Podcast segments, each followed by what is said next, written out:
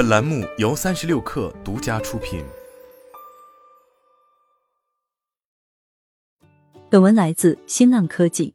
据报道，当地时间周四，美国最高法院在一份未签名意见书中表示，针对互联网平台对用户发布内容不必承担责任的法律盾牌，最高法院暂时不会做出改变。这一决定暂时保留了广泛的免责条款。使得推特、Facebook、Instagram 和 YouTube 等内容平台不必为用户在平台上发表的言论承担责任。此次裁决也让这些互联网平台松了一口气。不过，美国许多国会议员仍然呼吁对这一免责条款进行改革。在冈萨雷斯诉谷歌一案中，美国最高法院表示拒绝处理《通信规范法》第两百三十条的适用问题。这条法律保护平台免受用户言论的影响。并允许平台审核或删除用户发布的内容。法院还表示，之所以做出这个决定，是因为起诉书似乎没有提出看起来合理的救济要求。最高法院将把此案发回到下级法院重审。此前，最高法院已经对另一个类似案件——推特诉塔梅案做出了判决。在这起案件中，一名恐怖袭击美国受害人的家属试图根据反恐怖主义法追究推特的责任，称推特涉嫌协助和教唆袭击。同时，没有对平台上的恐怖主义内容采取足够的行动。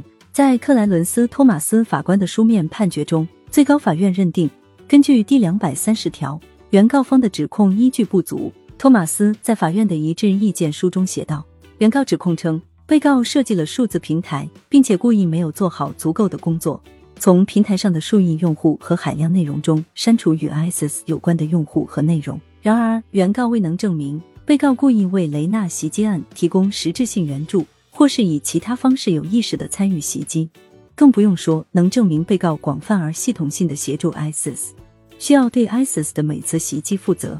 他所说的是发生在土耳其伊斯坦布尔夜总会的一次恐怖袭击。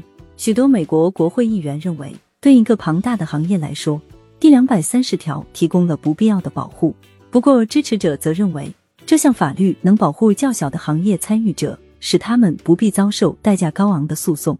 目前，议员们在这些改革的具体形式上仍然存在分歧，因此要完成这方面的改革仍存在巨大的障碍。Meta 和谷歌支持的进步商会的法律顾问杰西·迈尔斯表示，这一决定没有改变第两百三十条，这是互联网言论和内容审核的一次明确胜利。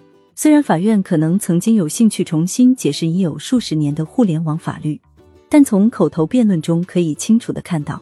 对第两百三十条的解释做出调整，将制造而不是解决更多问题。最终，最高法院做出了正确的决定。第两百三十条让我们所知的互联网得以存在。成员包括谷歌、Meta、推特和 TikTok 的组织 NetChoice 的诉讼中心总监克里斯马切斯也表示，这是互联网言论的一次重大胜利。法院被要求破坏第两百三十条，但遭到了拒绝。